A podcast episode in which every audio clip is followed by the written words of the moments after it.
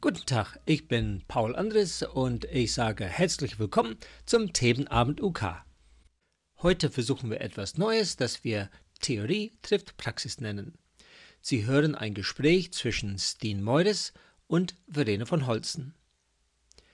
Steen ist eine Sprachtherapeutin aus Belgien, die ihre Doktorarbeit über die Nutzung von lautsprachbegleitenden Gebärden in Erwachseneneinrichtungen geschrieben hat – und Verena leitet eine Wohn- und Arbeitseinrichtung für Erwachsene in der Schweiz. Also darf ich denn vorstellen, Steen, meine PhD-Kollegin aus Berlin und Verena, was kann ich sagen, meine Ex-Kollegin, meine Ex-Kollegin Verena aus der Schweiz. Ja, ähm, genau. Steen, wenn du vielleicht kurz dann ein bisschen erzählst, was du, was du tust und was du getan hast. Ja, hallo. Ich bin Steen, aus Belgien komme ich und ich bin Logopädin. Ich habe in Belgien äh, studiert. Ich habe immer mit sowohl Kinder als auch Erwachsene mit einer geistigen Behinderung gearbeitet. Und nach drei Jahren hatte ich so das Gefühl, ich, ich muss mehr lernen. Dann habe ich an der Uni angefangen und bin dann danach auch ein bisschen da geblieben, weil ich noch viele, viele Fragen hatte und auch eine ähm, Professorin hatte, die mir dann gefragt hat, möchtest du gern eine Doktorarbeit schreiben? Und weil ich keine Idee hatte, was das ist, habe ich ja gesagt, weil wenn ich gewusst hätte, was das genau ist, hätte ich es vielleicht nicht gemacht. Genau, und während ich an meiner Doktorarbeit arbeitete, hat mein Mann ein Jobangebot in Deutschland bekommen. Jetzt sind wir immer noch da, hm. umgezogen von Kassel nach Berlin.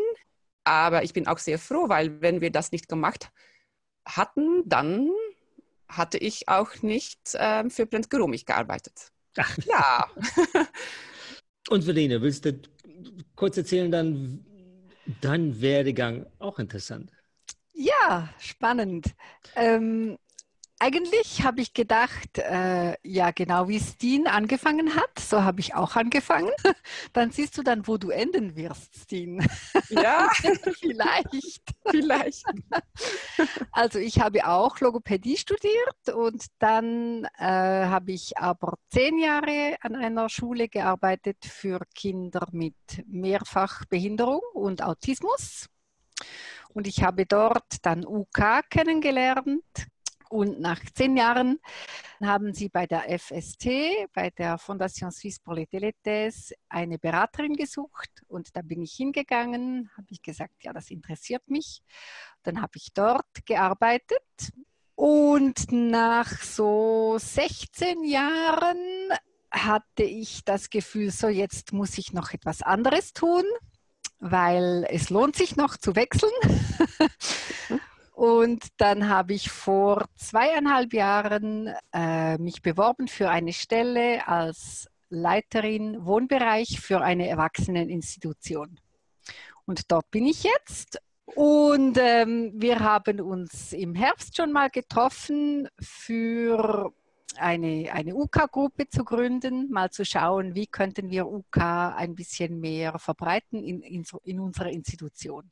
Und da kommen wir zu der Stelle, wo ich gedacht habe, die beiden muss ich zusammenbringen. Stehen, wenn du Wissen erzählst, was du für deine Doktorarbeit gemacht hast. Also ein bisschen, wie ich dazu kam erst. Mhm. Wie gesagt, ich habe also immer mit ähm, Leuten mit einer geistigen Behinderung gearbeitet. Und ähm, eigentlich meine erste Arbeitserfahrung ist ziemlich schlecht geendet, weil ich da arbeitete mit ähm, vor allem Erwachsenen in einer sehr, sehr großen Einrichtung in Belgien mit so alten Strukturen und naja, und ich kam da frisch aus der Schule, war ganz motiviert und habe dann eigentlich so ein bisschen einen Deckel auf meine Nase bekommen. Die Leiterinnen und Leiter da, das waren alle Ärzte und Psychiater und die meinten, ja, du Logopädin, du beschäftigst die Leute. Das ist, was du machst. Und du malst mit deiner Buntstifte bitte, aber bitte komm nicht in unsere Wohngruppen, Gruppen, da hast du nichts zu suchen. Zu suchen. Das war wirklich so, so die Tendenz und ich oh, war sehr ähm, demotiviert. Also nach meiner Probezeit bin ich da dann weggegangen und ich habe dann ähm, Glück gehabt. Ich habe dann eine Schwangerschaftsvertretung gemacht und ähm, das war eine ganz andere Atmosphäre in dieser Einrichtung. Auch eine Einrichtung für Erwachsene mit geistiger Behinderung. Aber die Leute waren positiv und die hatten wirklich Lust. Und da habe ich Vertrauen bekommen, Sachen auszuprobieren mit den Erwachsenen und auch auszuprobieren, ob die was Neues lernen könnten. Weil ich war davon überzeugt, die können was lernen. Und ganz konkret war da eine Frau, die den ganzen Tag mit Stech wie heißt das auf Deutsch, Stecknägel. Ah, ja, so aus Plastik. Genau. Ja. Man hat so einen Rahmen mit ganz vielen Löchern und ja. dann steckt man die rein. Ja. Mhm. Und sie machte sehr schöne Figuren. Also wirklich sehr schön. War, aber war auf Papier schwerst behindert. Und ich dachte, die Frau sieht so schöne Formen und wie macht sie das denn? Habe hab dann mit den mit, ähm, Erziehern darüber geredet, genau. Mhm. Und die erste Erzieherin hat mir gesagt, na, die kennt die Farben nicht. Dann habe ich gesagt, wieso? Das ist doch nicht möglich. Sie macht so solche schöne Sachen. Und dann habe ich gedacht, sie kann die Farben nur nicht sagen, aber sie Aha. kann die Farben.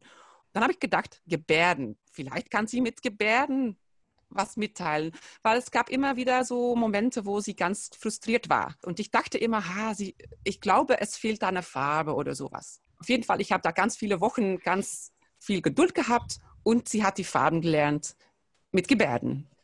Und sie könnte sagen, ich brauche jetzt Gelb. Und dann hat sie Gelb bekommen. Und das war für mich, ha, ich wusste es. man kann auch eine Frau, die schon, ich glaube, sie war schon 40, kann man auch noch was lernen. Aha. Und dann habe ich so, na, nach meinem Studium hatte meine ähm, Doktormutter eigentlich, sie hat mir gesagt, Justin, mach, was du eigentlich möchtest. Bekommst ein leeres Papier und kannst das einfach von A bis Ö füllen. Dann habe ich gedacht, okay, ich möchte untersuchen, wie Erwachsene Gebärden lernen und also ob es auch außerhalb der Therapieraum mhm. eine Funktion hat. Ich könnte nicht sofort da anfangen, weil ich brauchte noch ganz viel Informationen, die es nicht gab. Und von daher habe ich angefangen damit, da habe ich alle Einrichtungen in Flandern, also das ist der niederlandssprachige Teil von Belgien, angerufen, wo Erwachsene mit einer geistigen Behinderung in Tagespflege sind oder auch mhm. verbleiben, also wohnen. Mhm. Genau, und ich habe die alle angerufen. Ich habe gefragt, wer von euch benutzt äh, Gebärden als unterstützte Kommunikation? Und dann habe ich eine, ähm, eine, wie heißt das auf Deutsch, Paul? Ein Questionnaire, ein Fragebogen? Fragebogen, genau. Dann habe ich einen Fragebogen hingeschickt. Und von denen hat so ungefähr, glaube ich, 50 Prozent gesagt, ja, wir benutzen ähm, also Gebärden als unterstützte Kommunikation mit unseren Klienten. Was haben die gesagt, die, die Nein gesagt haben? Unsere Klienten brauchen das nicht. Okay. Ja. Haben die gesagt. Und ich hatte dann auch der Grund immer gefragt, weil ich dachte, ja, das kann natürlich so sein. Mhm. Und es gibt auch in der Tat Einrichtungen, wo die Leute ein ziemlich hohes Niveau haben und alle eigentlich verbal prima sprechen mhm. und auch arbeiten gehen tagsüber und so. Mhm. Das sind vor allem die kleineren Einrichtungen, glaube ich, die gesagt haben, nein, wir benutzen das nicht. Die größeren Einrichtungen, ne, wo, wo, Erwachsene sind von ein, mit einer ganz, ähm, jetzt kenne ich das auch nicht auf Deutsch, mild intellectual disability, also schwacheren. Leichte. Ja, leichten, ja, mit einer leichten. Mit, also von einer leichten bis eine schwere Behinderung die größeren Einrichtungen, die haben fast alle gesagt, ja, wir benutzen Gebärden als unterstützte Kommunikation. Es ist auch ähm, sehr unterschiedlich, wie die Einrichtungen organisiert sind und was es da gibt für Personal. Es gibt mhm. bis jetzt gibt es noch Einrichtungen für Erwachsene mit einer geistigen Behinderung in Belgien, wo es kein pädagogisches Personal gibt. Mhm. Nur ein Leiter, der keine pädagogische Ausbildung hat. Und dann gibt es natürlich Pfleger, aber keine pädagogische Fachkräfte. Mhm. Und da habe ich auch Sachen erfahren, wie das ist hier der Zimmer unter die Treppe, wo man, ne, wo die Leute hinkommen, wenn es nicht klappt. So Ach. Sachen habe ich da leider mitbekommen. Okay. Und Aha. das hört sich an, als ob es aus der 20er, 1920 oder so ist, aber das ist leider, glaube ich, nicht so. Und ich, ich weiß nicht, wie das in Deutschland ist. Bei euch da, Verena, aber die, deine Einrichtung? Die, Nein, gibt es zum Glück nicht. Ja. zum Glück. Ja. Aber ich große Einrichtung, kleine Einrichtung hast du? Bei uns? Mhm. Ja, bei uns wohnen 90 Leute. Das ist für die Schweiz eine relativ große Einrichtung, aber für Deutschland nicht so groß. Die ähm, wohnen da und die arbeiten auch da und wir haben noch ungefähr 40 Leute, die äh, von außerhalb zur Arbeit kommen. Mhm. Und was ich schon sagen muss, unsere Leute, die meisten sind äh, mobil, also die können selbstständig äh, umhergehen und die meisten können sich wirklich auch mitteilen. Mhm. mhm. Es gibt viele, die sich wirklich mitteilen können. Aber wir haben gerade geschaut, ähm, wir haben fünf, fünf Menschen, welche gar nicht lautsprachlich sich mitteilen können. Und die, und das ist ein bisschen Geschichte, die arbeiten mit FC. Okay. Das ist halt bei uns, ja, ist einfach so. Dann sehr interessant. sehr interessant, genau. Ja. Dann gibt es ungefähr 18 Personen, die sich nicht so klar verständlich ausdrücken. Also mhm. Menschen mit Trisomie 21, so in dieser Richtung. Wenn man sie sehr gut kennt, dann weiß man, was sie sagen möchten. Und äh, dann haben wir aber ganz viele Leute, die darauf angewiesen sind, dass Inhalte und sprachliche Informationen vereinfacht und verständlich dargestellt werden. Mhm. Das ist eigentlich ein, denke ich, bei uns auch ein wichtiger Teil. Also wir denken, dass ungefähr ein Viertel der Bewohnerinnen und Bewohner von UK-Maßnahmen profitieren könnten. Und wir haben so, das haben wir eben in unserer Gruppe, haben wir das mal so ein bisschen zusammengestellt, die Leute durchgegangen. Und ähm, wir denken so von den Zielen her, dass eben die, die einen, die fünf, das ist klar, die müssen sich direkt mitteilen können. Und dann gibt es aber viele, da geht es um Strukturierung, Orientierung im Tagesablauf bei Tätigkeiten und eben das Thema einfache Sprache, wie, wie verstehe ich überhaupt, was die anderen sagen. So, das, das wäre ein, auch ein wichtiger Teil von UK bei uns, denke ich. Und da kämen wir zu dem Teil von deiner Studie, Steen, wo du die Zahlen gesammelt hast über wie viel und wie gut die Bewohner gebärden und, und was die Mitarbeiter machen. Ja, genau.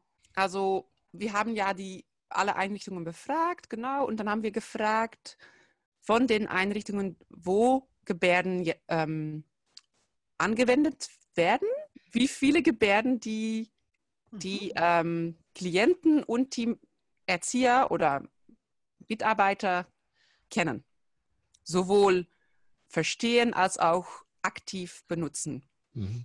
Genau, und dann haben wir herausgefunden, dass, was wir erwartet hatten, dass durchschnittlich die Klienten mehr Gebärden produzieren und auch verstehen als die Mitarbeiter. Mhm. Genau. Und wir haben dann auch gedacht, das hat natürlich, im Idealfall wäre das nicht so, weil man würde als Logopädin, ne, sagt man auch immer, wir müssen immer einen Schritt vor sein, so, damit die Kinder oder die Erwachsenen auch weiterlernen können. Aber wenn man dann darüber nachdenkt, wieso kam es wahrscheinlich dazu, ist es irgendwie auch logisch, dass die Erwachsenen natürlich die Gebärden nicht da gelernt haben, sondern in der Schule. Mhm. So ist es meistens gelaufen. Mhm. Und die Erwachsenen kommen aus der Schule mhm. und bringen eigentlich sozusagen die Gebärden mit. Und dann erst denken die Erzieher, glaube ich, aha, der hat, der benutzt da Gebärden und ich habe keine Ahnung, was er macht. Ich soll mich mal schlau machen. Mhm. Und im Idealfall folgen die, also machen sie, sie sich auch wirklich schlau und ähm, nehmen teil an einer ähm, Weiterbildung. Mhm. Aber die meisten haben das einfach so gelernt von den Klienten mhm. und lernen das dann so ein bisschen untereinander weiter, machen auch ganz viele Fehler natürlich, wobei ich immer das Gefühl hatte, das ist nicht so wichtig, wenn es eine kommunikative Funktion hat, ob das jetzt diese Handform hat oder diese, wenn mhm. die Bewegung richtig ist und also dann wird das meistens schon verstanden. Verena, hast du ein Bild darüber, wie viel von den Bewohnern von eurer Einrichtung Gebärden vorher gelernt haben? Über da habe ich, nein, das weiß ich gar nicht. Ich weiß nur eine Person, mit der haben sie jetzt angefangen zu gebärden. Okay. Aber ich glaube, der hat das vorhin nicht gekannt. Okay. Um, ähm, zum Verständnis da, Steen, vielleicht sollst du ganz kurz was sagen über, über Smog. Mhm. Smog ist das flämische Gebärdensystem für unterstützte Kommunikation. Mhm. Und genau, und wie du soeben schon gesagt hast, Verena, das FC hat viel mit Geschichte zu tun, dass man das bei ja. euch benutzt. Mhm. Ich glaube, da hat, naja, in der UK-Welt hat alles mit Geschichte zu tun, aber auch, auch in der Gebärdenwelt. Und das hat ganz viel Einfluss auf tagtägliche praktische Sachen. Mhm. Und genau dieser Smog in Flandern hat sich entwickelt an eine Schule für Jungerwachsene. Und das ist ein System, das sind 507 offiziell Gebärden. Die Autoren, also einer davon ist gestorben, aber zwei sind noch da, die sind immer noch sehr davon überzeugt, dass es wichtig ist, dass nur 500 Gebärden da sind, weil sonst wird es zu viel. Ich bin nicht davon überzeugt. Ja. Eigentlich die meisten sind basiert auf ein System, was es jetzt nicht mehr gibt. Das heißt Niederländisch mit Gebärden. Und das ist auch wirklich ein edukatives System, was an den Taubenschulen entwickelt worden war, um Kinder, die nicht hören könnten, nicht nur Gebärden zu lernen, sondern auch sprechen zu lernen. Mhm. Mhm. Weil die Gebärden haben auch phonologische Eigenschaften. Das heißt, es gibt da auch Fingerspellungsbuchstaben, also Limonade ist mit L ja. und Cola ist mit C und so. Es gibt da Buchstaben, die in den Gebärden mit rein sind, wo die Idee war, dadurch lernen die Kinder auch sofort Sprache und Lesen. Genau, und die Gebärden sind eigentlich dann auch ausgewählt worden für Smoch, was es ein bisschen auch ein komisches System macht irgendwie, weil die phonologischen Eigenschaften nicht immer Sinn machen. Mhm. Aha, ja. War, naja, im, fürs Lernen vielleicht. Ich habe auch gedacht, es ist, es hat natürlich auch, es macht natürlich auch Sinn, dass die Gebärden dadurch vielleicht einfacher zu lernen sind für uns. Mhm. Weil wir haben das jetzt als Merkmal. Ah ja, wir wissen, Limonade ist mit L und Cola ist mit C-Hand. Und wenn wir das mal wissen, dann merken wir uns das natürlich auch. Als ich das das erste Mal gehört habe, mit dieser phonologischen Komponente in den Gebärden, da habe ich gedacht, was für einen Sinn kann das machen? Aber dann habe ich überlegt, so wie Verena sagt, sie hat zwei Dutzend Leute da, die sprechen, aber sehr unverständlich. Und da kann man sich dann auch gut vorstellen, dass irgendwie ein Anlaut jemand helfen könnte, die Gebärde zu, zu verstehen. Ich kann den Sinn davon sehen. Ja. Wie war die ähm, Bandbreite der Nutzung innerhalb der Einrichtungen? Weiß, es gibt sicherlich manche Einrichtungen, wo ganz viel gemacht wurde und manche, wo mal Gebärden. Genau. Mhm. Es gibt das gibt es, glaube ich, in Deutschland auch. Ne? Es gibt ja Einrichtungen, die, wo ein oder zwei begeisterte Leute arbeiten. Das mhm. sind die, die UK machen und die, die Gebärden machen und alle wissen das. Und überall an der Wand sieht man Gebärde der Woche und Fotos und die machen Gebärdelieder. genau, das gibt es. Und es gibt halt auch Einrichtungen, wo mal ein Mann, also ein Jungen aus einer Schule kam und Gebärden mitgenommen hat. Und ja, wir machen Essen und, äh, Essen und Trinken. Mhm. Und Schluss. Mhm. Das gibt es auch. Ja, ja. Mhm. ja. Aber ganz deutlich war bei uns Trisomie 21. Ja. Das kam immer, immer wieder. Und ähm, ich habe das nie als Voraussetzung ausgesprochen irgendwo. Also nie habe ich darüber eigentlich geredet in meinen Umfragen. Und ähm, allen, also ganz viele haben mich das spontan gemeldet. Es gab, ich habe 40 ähm, Erwachsene mit einer geistigen Behinderung die haben dann weiterhin teilgenommen und von den 40 waren es, ich glaube, über 20 haben da Trisomie 21. Mhm. Genau. Und ich habe das auch immer wieder gemerkt, wie ähm, gut das klappt. Und ich habe da auch so ein bisschen Literatur noch ähm, darüber gelesen. Und die sind ja ganz visuell meist. Mhm. Ähm, Imitationsfähigkeiten sind ganz häufig bei Leuten mit Trisomie 21 sehr gut. Mhm. Und ganz häufig phonologische Probleme, wo dann die Gebärden scheinen zu helfen, mhm. um weiterzukommen. Zurück zu deiner Frau ganz am Anfang mit dem Steckbrett. Welche Auswirkungen hat das gehabt bei den, bei den Kollegen in der Einrichtung, als du mit der Frau das erarbeitet hast? Das war sehr unterschiedlich. Mhm. Am Anfang war das, gab es äh, Leute, die haben mit viel Interesse zugeguckt. Mhm. Und es gab da Leute, die sagten, ja, mach mal, aber das wird nichts bringen. Mhm. Ich habe auch sehr bewusst, ich bin sehr, sehr Vorfechter, sagt man das? Vorfechter? Verfechterin? Verfechterin dafür, dass Logopäden nicht in eine Therapiezimmer mhm. hocken, weil die Erzieher müssen sehen, was du machst. Mhm. Setz dich an einem Tisch im Zimmer und alle sollen sehen, was ihr da macht. Genau, und das habe ich auch gemacht da.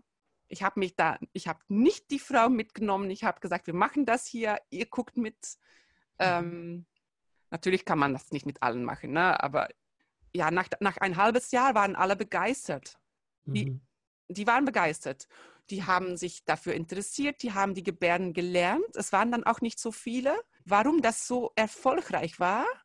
Weil es so eine deutliche Situation war, nur Farben, aber so bedeutungsvoll für diese Frau genau, weil sie immer den ganzen Tag sich nur damit beschäftigte. Mhm. Und mhm. das hat wirklich dafür gesorgt, dass es auf vielen beeindruckend war weil sie auch nicht gedacht hatten. Sie hatten nie gedacht, dass diese Frau sowohl rosa als auch lila, als auch gelb, als auch orange, als auch rot, als auch blau, als auch grün, als auch schwarz, als auch weiß, das könnte sie alles. Ja. Und ähm, es ermöglichte auch plötzlich eine ganz andere Kommunikation. Bis da was, war das nur Ja-Nein-Fragen mhm. mit dieser Frau. Nur hast du Durst? Nein. Hast du Hunger? Ja. Möchtest du aufs Klo? Nein. Aber das war alles. Und plötzlich könnte man über das, womit sie sich am meisten beschäftigte, auch wirklich reden. Ja, ah, verstehe. Genau. Das war, ich bin sehr froh, dass ich die Frau begegnet habe und dass ich das immer so als mein, mein Leuchtturm habe. Wenn ich, wenn ich wieder mal denke, ach, unterstützte Kommunikation, boah, mhm. dann denke ich wieder daran. Mir fällt dazu ein, eine Sache für dich und eine Sache für Verena. Mit den Farben, das, demnach, das ist eine Gruppe von Gebärden, die keine so körperliche Gesten dann wie, wie gucken, essen, sitzen, stehen. Nein, sehr abstrakt. Ja. Das, das, heißt dann, dass die, dass die Leute konnten sehen, dass die dann, dass die etwas zwar abstrakt ist, lernen kann, aber etwas, wo, wo man keine Angst haben muss vor der vor der Konsequenz. Ja, ja genau. ja. So. Ähm, was die Steen da eben angesprochen hat. Die Frau hat dann angefangen, dann diese Sachen zu machen und die Leute waren begeistert, weil sie dann ins Gespräch kommen konnten. Mit, fällt dir dazu irgendwas ein, Verena, da über? Also ja, ich höre so zwei Sachen. Das eine denke ich eben, die Konsequenzen, was sie dann schlussendlich gesprochen hat, das war eigentlich allen egal. Mhm. Es war ihnen egal, ob es gelb oder rot oder blau oder weiß mhm. ist. Aber sie hat etwas gemacht, was ihr Spaß gemacht hat. Mhm. Ja, sie, sie konnte wirklich etwas machen. Und es konnte weder richtig noch falsch sein. Mhm. Also es war nicht ein Kriterium, was ich bei uns manchmal merke, dann die, die Fragen, die gestellt werden, da geht es immer so um, ähm, der jetzt das wirklich gesagt oder vielleicht doch nicht und hat er es vielleicht nicht gemeint, mhm. wo dann immer dieses Hinterfragen kommt. Ja. Mhm. Nach der Studie, Steen, da seid ihr einen Schritt weiter gegangen und hab, habt geguckt, wie man ein Programm innerhalb einer Einrichtung implementieren könnte. Ja. ja genau. Genau. Ja. Mhm. Wir haben bei diese 40 Leute, die hatten schon Gebärden gelernt. Also ich wollte auch wissen, kann man da herausfinden, was hat jetzt Einfluss auf dem Lernen? Mhm. Was hat jetzt Einfluss darauf, ob die Leute gelernt haben, Gebärden funktional zu benutzen oder nicht? Hier geht es um die Bewohner oder die Mitarbeiter? Die Bewohner. Die Bewohner, okay. Ja. Genau. Und dann haben wir eigentlich herausgefunden, die meisten Sachen haben keinen Einfluss. Mhm. Worüber wir ge gesprochen haben, diese phonologische Eigenschaften, mhm. die Handformen, die Bewegungen, das hat alles eigentlich keinen Einfluss. Das Wichtigste ist die Bedeutung. Und das ist auch sehr logisch. Ja. Natürlich ja. ist es so. Aber trotzdem wollten wir das natürlich auch mit ganz vielen schwierigen statistischen Prozeduren auch anzeigen, dass es so ist. Die Imitationsfähigkeiten hatten auch keinen Einfluss. Motorische Fähigkeiten auch kaum. Das heißt, es gibt keine schlechten Kandidaten. Wenn ein Mensch ein Kommunikationsbedürfnis hat, wenn diesen Mensch sich mit Gebärden wohlfühlt, dann wird er oder sie sich so anstrengen, bis er oder sie das schafft. Mhm. Natürlich braucht man gewisse motorische Fähigkeiten. Ne? Man muss auch die Hände bewegen können. Aber das hat auch gar keinen Einfluss darauf, ob man Gebärden lernen kann oder nicht. Okay. Ja. Ne, ich habe ganz viele motorische Tests auch gemacht, das hatte gar keinen Einfluss. Von daher haben wir dann gedacht, okay, jetzt möchten wir mal von Null anfangen und in einer Einrichtung, wo es noch keine Erzieher gibt, die sich auskennen mit, mit Gebärden. Mhm. Und dann haben wir, haben wir ein Programm entwickelt, um da Gebärden als unterstützte Kommunikation einzuführen. Mhm. Und wir haben dann auch Teilnehmer ähm, an unserer Studie ähm, selektiert, 15 Leute, ja. die wirklich ein Kommunikationsbedürfnis hatten und Frustrationen hatten, wo es Probleme gab und wo es bis jetzt keine Lösung gab. Da wird, da, ähm, also die haben schon mit Visualisierungen gearbeitet, mit Symbole und so. Aber für die 15 Leute war das nicht ausreichend. Wir haben das eigentlich als eine Weiterbildung angeboten an den Erziehern. Mhm. Und dabei haben sich acht, also die pädagogische Leitung plus, plus sieben Erzieher, haben sich spontan gemeldet. Das war uns auch wichtig, ne, dass wir Erzieher hatten, die wirklich auch Lust hatten. Wir haben das dann unterstützte Kommunikation als Ambassadoren, sagt man das? Mhm. mhm. Genau. Botschafter? Genau, Botschafter. Ja. Und die haben dann einen intensiven Kurs bekommen von mir mit ganz vielen Materialien und wir haben da Video-Feedback gemacht und ich habe da alles Mögliche ausprobiert, was ich mich einfallen lassen könnte. Genau, und dann habe ich weiterhin eigentlich nichts mehr gemacht. Dann haben die acht Leute ein Jahr lang, also zwölf Monate, die Gebärden in der Einrichtung introduziert. Also die haben mhm. dann eine Gebärde der Woche Struktur oder wie sagt man das, ne, dass jede Woche ein neues Gebärde da mhm. Und nach zwölf Monaten habe ich dann ganz viele Tests gemacht und auch Gespräche zwischen Erzieher und die 15 ähm, Teilnehmer mit einer geistigen Behinderung habe ich gefilmt und analysiert, vorher und dann auch nachher, nach zwölf Monaten. Und dann habe ich sowohl bei den Erziehern als auch bei den Teilnehmern mit einer geistigen Behinderung haben wir gemessen, wie viele Gebärden benutzen die jetzt während mhm. dieser Gespräch. Und wie viele Gebärden wurden am Anfang ähm, gelehrt? Ähm, wir, ich habe die acht Erzieher, 100 Gebärden gelernt. 100. Genau. Okay.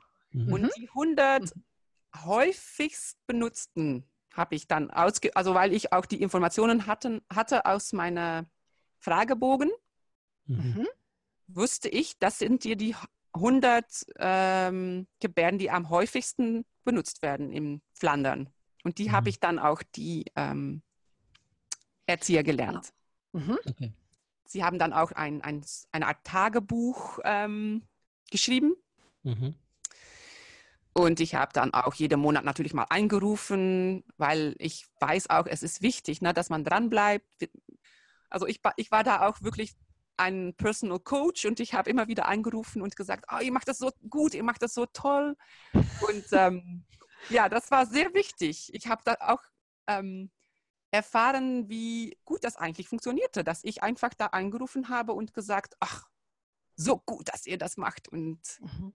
haben die acht Leute sich gegenseitig unterstützt? Die acht ja. Erzieher? Ja, ich hatte von den 100 äh, Gebärden auch Videoclips gemacht und die hatten die auf der internen Server zur Verfügung. Mhm. Das heißt, alle könnten immer gucken die eine hat dann in einer Gruppe mal abends eine Geschichte erzählt mit Gebärden und hat das dann auch geteilt und dann haben die anderen das auch gemacht. Ach. Und so waren dann auch andere ähm, Erzieher plötzlich auch ganz interessiert und haben dann auch gesagt, ne, ich möchte auch mal eine, eine Geschichte vorbereiten. Genau, aber so, so, ja, mit Spaß bekommt man Erfolg und nicht, wenn man nur sagten, jetzt heute machen wir Käse und dann. Äh, so jetzt sind wir irgendwie in, ein, in eine Wohngruppe oder in einen Gruppenraum. Wurden diese Gebärden auch außerhalb benutzt, sozusagen dann unter fremden Leuten? Meine Erfahrung mit den Leuten, die, also die ich kenne, jetzt sage ja. ich wirklich, ne, die Leute, die ich kenne und die, und die ich kennengelernt habe, mhm. Das sind Leute, die ein sehr deutliches Umfeld haben mhm. und kaum außer dieses Umfeld sich bewegen. Okay. Ah, okay. Also ganz häufig Leute mit Trisomie 21, mhm. woran ich jetzt so ganz konkret denke, die arbeiten zum Beispiel in der Bäckerei. Und in der Bäckerei kennen die Erzieher oder die Mitarbeiter auch die Gebärden, die da wichtig sind in der Bäckerei. Die wohnen in der Wohnung, da kennen auch alle die Gebärden. Die bewegen sich auf dem Gelände, wo die wohnen, zwischen der mhm. Bäckerei und Wohnung, gehen einmal im Monat ein Wochenende nach Hause. Mama kennt auch einige Gebärden, nicht so mhm. viele, mhm. aber das reicht. Aber das sind genau, das sind weniger so Leute, die dann sagen, ich nehme jetzt mal ganz alleine einen Bus und fahre in der Stadt und kaufe ein. Das mhm. Genau. Und, und das würde mich noch interessieren, haben die auch untereinander dann die Gebärden benutzt? Ja. Ja. Das ist sehr schön zu sehen. Es gab auch von den 15 Teilnehmern in die letzte Studie, gab es auch, ich glaube, zwei bis drei ähm, Leute, die eigentlich sprechen könnten, mhm. aber die sehr gerne Gebärden lernen möchten, weil die hatten Freunde, in der Einrichtung, die wirklich Gebärden benötigten. Dann haben die Mitbewohner, die es eigentlich für sich nicht wirklich brauchten, das auch gelernt, haben, hatten auch ganz viel Spaß daran. Und ähm, hm. nur, nur, weil die möchten ähm, ihren Freund verstehen. Zurück zu den Mitarbeitern. Du hast erzählt, dass eine von den Sachen, die rauskam in der ersten Umfrage, waren Motivationsprobleme. Habt ihr das dann nur erfasst als Motivationsprobleme oder wurde auch darüber diskutiert, dann was die, was diese Motivationsprobleme waren? Ja, ich habe das nicht ähm, in meinem Studium ganz in Detail beschrieben, mhm. weil es so subjektiv ist. Ja, ja. Aber ich habe darüber natürlich auch gesprochen mit den Leuten und ähm, ich denke, dass äh, der Eindruck bei vielen Erziehern besteht, dass sie haben Aus Aufgaben. Mhm. mhm. Und das ist noch eine extra Aufgabe. Ja. Und das ist, wir sollen futtern, wir sollen wickeln, wir sollen und dann jetzt auch noch gebärden. Und das ist natürlich nicht wichtig in mhm. dieser, auf diese Pyramide. Mhm. Ist, mhm. und dann war es natürlich auch so, dass die irgendwie haben Erzieher manchmal das Gefühl, machen doch schon unterstützte Kommunikation mit den, mit den äh, Zeichnungen, die da überall hängen. Warum sollen wir dann jetzt noch was anderes machen? Und ah. auch das mit den Zeichnungen, das muss ich einmal ausdrucken, ich klebe das dahin und das ist fertig. Und ich muss nicht mehr mich darum kümmern. Und die Gebärden, das ist nie fertig. Das ist eine ständige Arbeit. Ich glaube, das wird mhm. auch häufig so empfunden. Da, da fällt mir jetzt spontan ein. Ich habe mir jetzt vorhin überlegt, ja, gab es da vielleicht auch Leute mit Talker oder so? Beim Talker oder bei den Bildern denkst du immer, das ist doch fertig. Der muss es ja nur benutzen. Aber bei den Gebärden, es ist wie logisch, dass es nicht fertig ist. Genau, dass man selber auch immer wieder dran bleibt, weil sonst mhm. passiert auch nichts. es ist wie das Sprechen. Wenn du nicht sprichst, dann ist einfach still. Ja. So, erzähl mal ein bisschen, was dann für die Erzieher wurde das dann irgendwie automatisiert, dass es nicht mehr eine zusätzliche Arbeit war? Das war auch sehr unterschiedlich bestimmt. Die Teilnehmer mit einer geistigen Behinderung habe ich ja gefilmt mhm. vor der Intervention und nach zwölf Monaten in Gespräch mit einer Erzieher. Also die Erzieher habe ich dann immer gefragt, bitte mhm. möchten Sie fünf Minuten reden mit Ihren Klienten? Mhm. Nicht fünf Minuten ganz frei, also, also bitte keine Ja-Nein-Fragen, bitte vor allem offene Fragen und so mhm. weiter. Und die haben auch fast alle nach diesen zwölf Monaten haben die sich entschuldigt. Haben sie mir auch gesagt, bah, es tut mir leid, aber ähm, ich weiß auch nicht jetzt, was wirklich der, ne, das Ziel war. Ich, ich habe mein Bestes gegeben. Das Gespräch war vielleicht ein bisschen äh, kurz oder ein bisschen, ich weiß nicht was. Und die Gebärden, naja, haben die so gesagt. Und allen haben sehr viel mehr Gebärden gemacht als vor zwölf Monaten.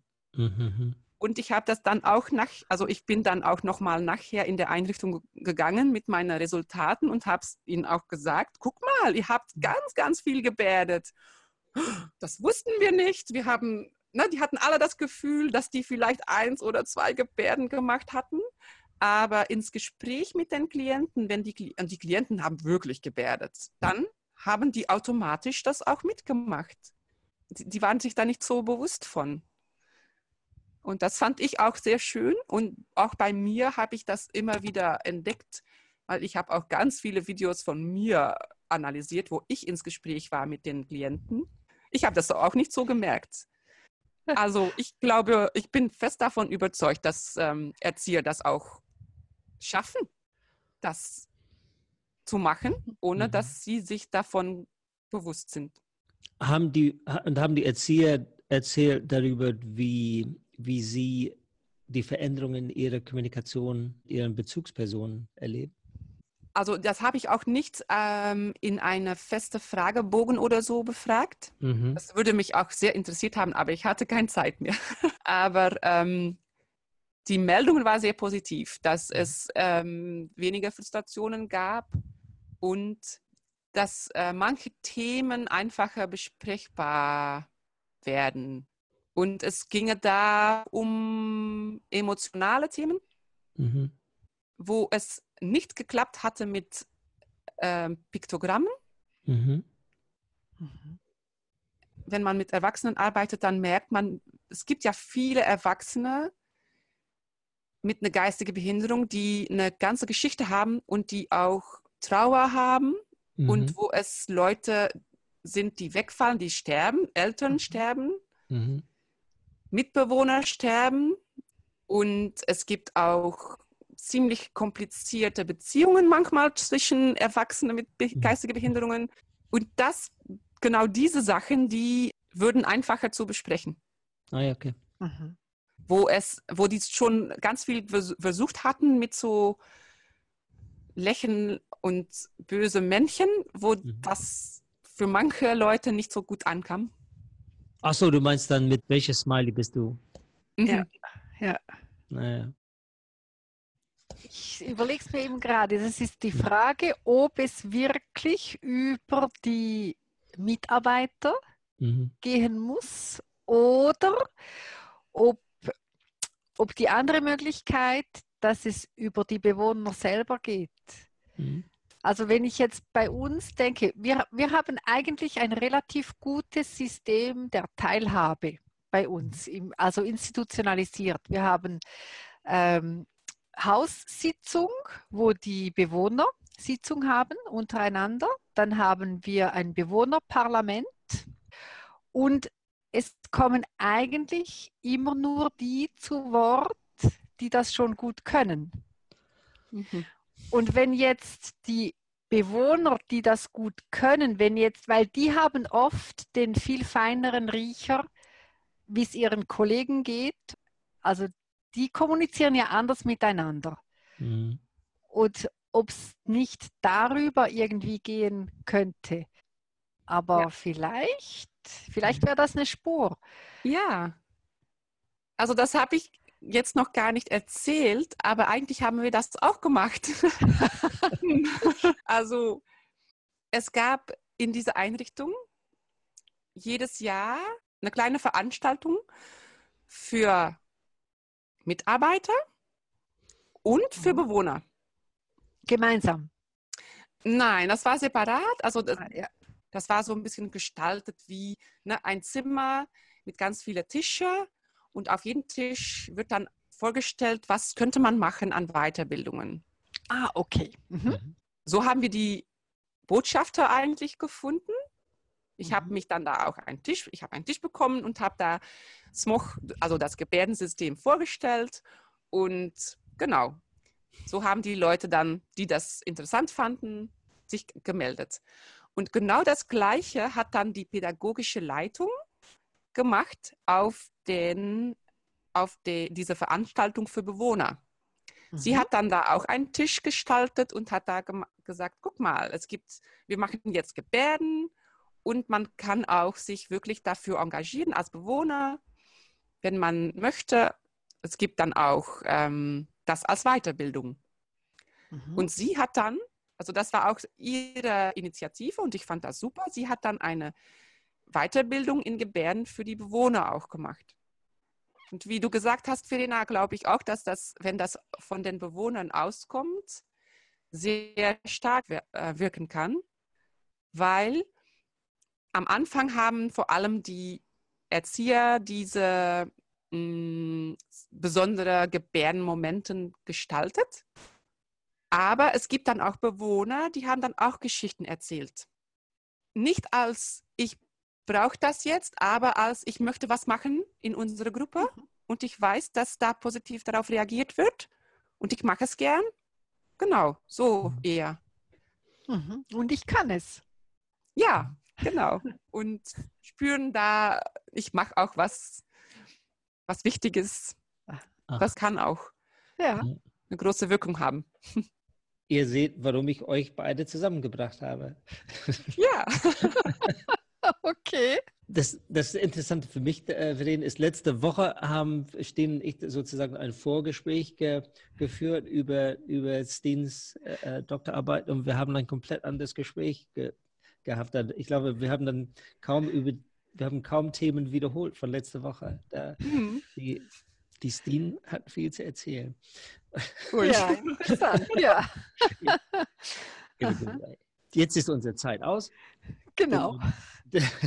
Gute also, Idee. Ihnen danke für das Erzählen von, von deiner Arbeit und Verena, danke für, ja. deine, für deine Meldung aus der, aus der Praxis. Äh, und wir machen jetzt Schluss für heute. Danke. Schön. Ja. ja, vielen Dank. Das war spannend. danke auch. Ich würde sehr gerne mal.